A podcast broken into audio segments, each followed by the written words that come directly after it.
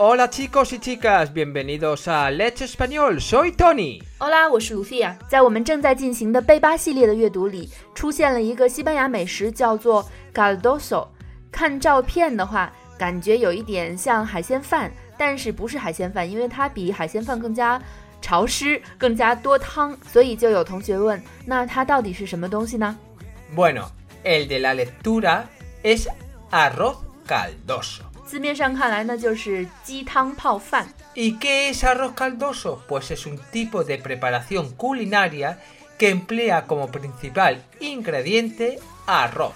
Se denomina caldoso por cocinarse en un recipiente en el que la proporción de agua permite que tras su cocinado exista un caldo más o menos 维基百科说，它就是一种基于米饭的一种食物，主要成分是米饭，但是它的成品会出现非常浓稠的，像鸡汤一样的，其实就有点像粥的那种浓稠程度。也可以加入其他的一些配料，让它成为海鲜泡饭，或者是鱼肉泡饭，或者是其他的东西泡饭。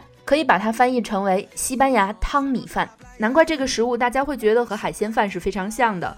我第一次知道 caldo 这个词呢，就是在北京的一个西班牙人聚会上，西班牙的厨师告诉我说，做白点海鲜饭最重要的一个东西就是 caldo。今天呢，我们就要来说一个和鸡汤 caldo 有关的常用语。Sí, vamos a aprender una expresión que está relacionado con la palabra caldo. Ponerse a caldo. 字面上的意思就是把某人放在汤里面煮。 Exacto. Significaría poner a alguien dentro de un caldo. cocinar a alguien Cocinar a alguien con caldo. ¿Podéis decirnos qué realmente significa? 嗯嗯 Nada, 什么意思 Lucía, 呢？ Lucía, déjalo.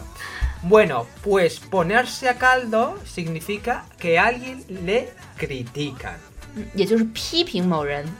Por ejemplo, otra expresión sería poner a parir a alguien. 法律出生。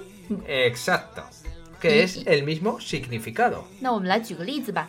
Un ejemplo con ponerse a caldo. Te pusieron a caldo en la reunión. 他们在会议中狠狠地批评了你。 Con la expresión ponerle a parir a alguien sería te pusieron a parir en la reunión. Y otra forma también es poner de vuelta y media. Es decir, el ejemplo anterior sería, te pusieron de vuelta y media en la reunión. Pero hay otra expresión más. Efectivamente, poner verde a alguien. Vamos, ¿eh? no amarillo, ¿eh? No amarillo. En el ejemplo anterior sería, te pusieron verde en la reunión.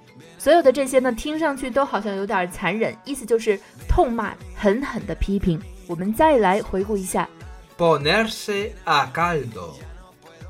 Ponerse a parir.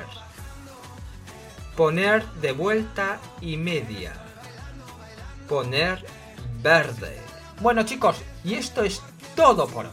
Así que sed buenos y lo más importante, sed felices. Hasta la próxima.